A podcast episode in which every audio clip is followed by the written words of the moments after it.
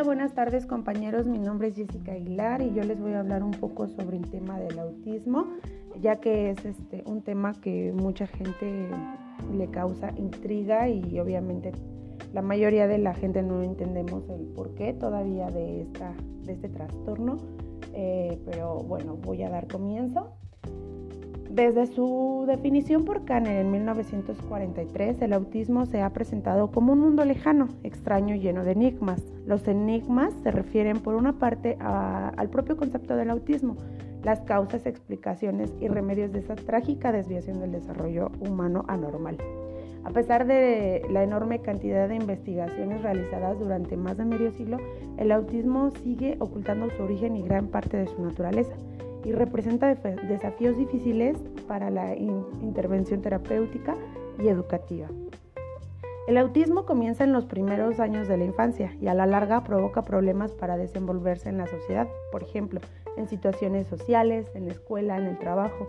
Los niños suelen presentar síntomas del autismo en el primer año aproximadamente un número reducido de niños parecen desarrollarse de forma normal hasta el primer año y luego pasan por un periodo de regresión entre los 18 y 24 meses de edad, cuando aparecen los síntomas del autismo.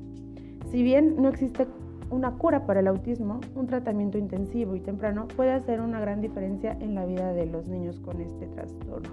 Hablemos un poco sobre los síntomas que presentan algunos niños. Algunos, algunos de estos niños presentan signos de autismo en la primera infancia, como menor contacto visual, falta de respuesta cuando los llaman por su nombre o indiferencia entre las personas responsables del cuidado.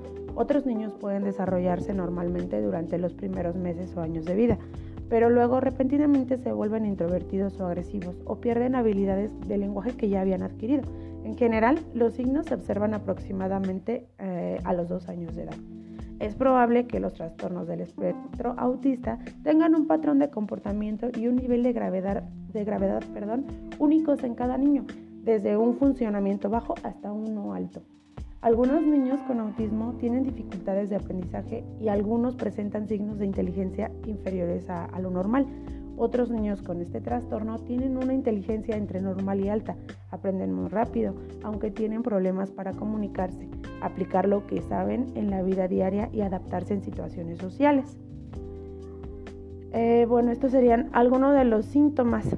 Debido a la combinación única entre, entre síntomas que presenta cada niño, a veces puede ser difícil determinar un nivel de gravedad en general se basa en el nivel de, en general se basa en el nivel de deterioro y en cómo afecta la capacidad de, desenvolverse. A continuación se, presentan algunos signos frecuentes que tienen las personas con, este, trastorno. Vamos a hablar un poco de la comunicación e interacción social.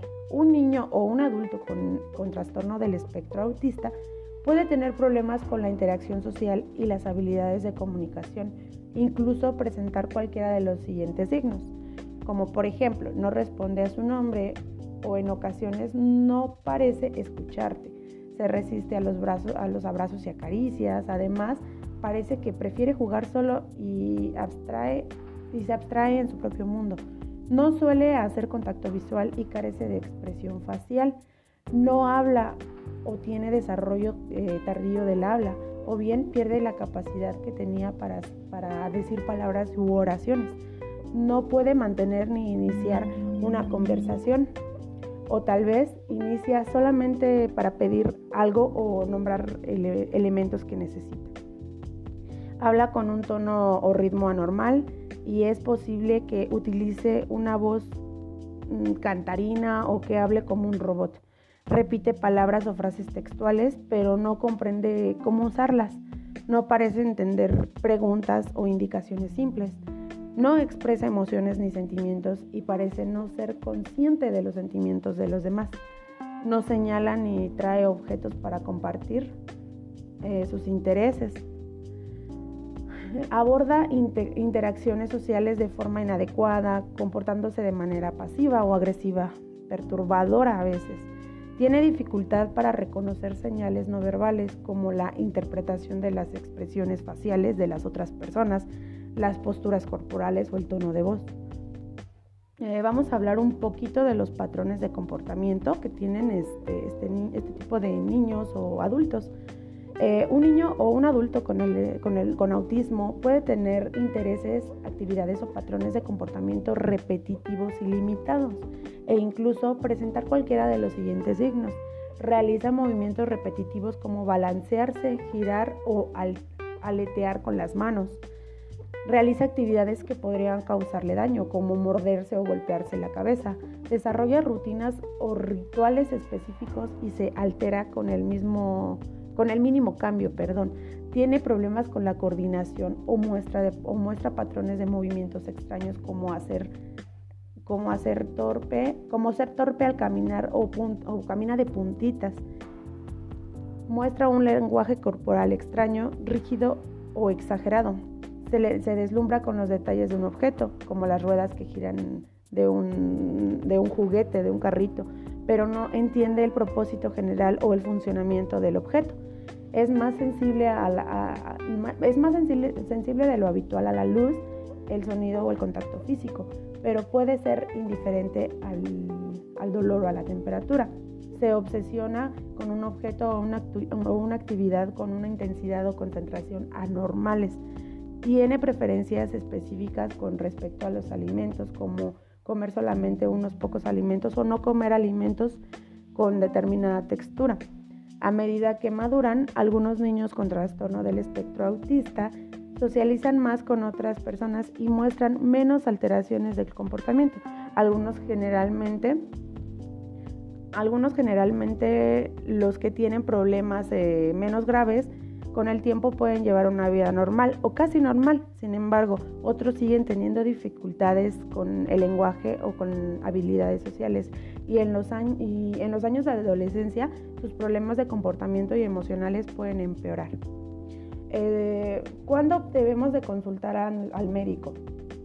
Cada bebé se desarrolla a su, a su propio ritmo y muchos no siguen la cronología exacta que se encuentran en algunos libros de crianza.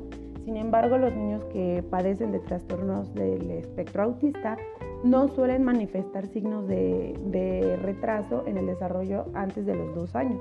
Los síntomas de estos trastornos también pueden estar vinculados con otros trastornos del desarrollo. Los signos del autismo normalmente aparecen en las primeras etapas del desarrollo cuando se observan retrasos evidentes en las habilidades del lenguaje y en las interacciones sociales. El médico podría recomendar pruebas de desarrollo para determinar un posible retraso en las habilidades cognitivas, del lenguaje y sociales de, un niño, solamente si ve este tipo de cosas como por ejemplo que no responde con una sonrisa o una expresión de felicidad a los seis meses o antes, no imita sonidos o expresiones faciales antes de los nueve meses, no balbucea ni hace gorgoritos a los 12 o antes, no hace gestos como señalar o saludar a los 14 o antes, no dice palabras simples a los, a los 16 meses o antes, no juega, a, no juega juegos de simulación o imitación a los 18 meses o antes. No dice frases de dos palabras antes de los 24 meses.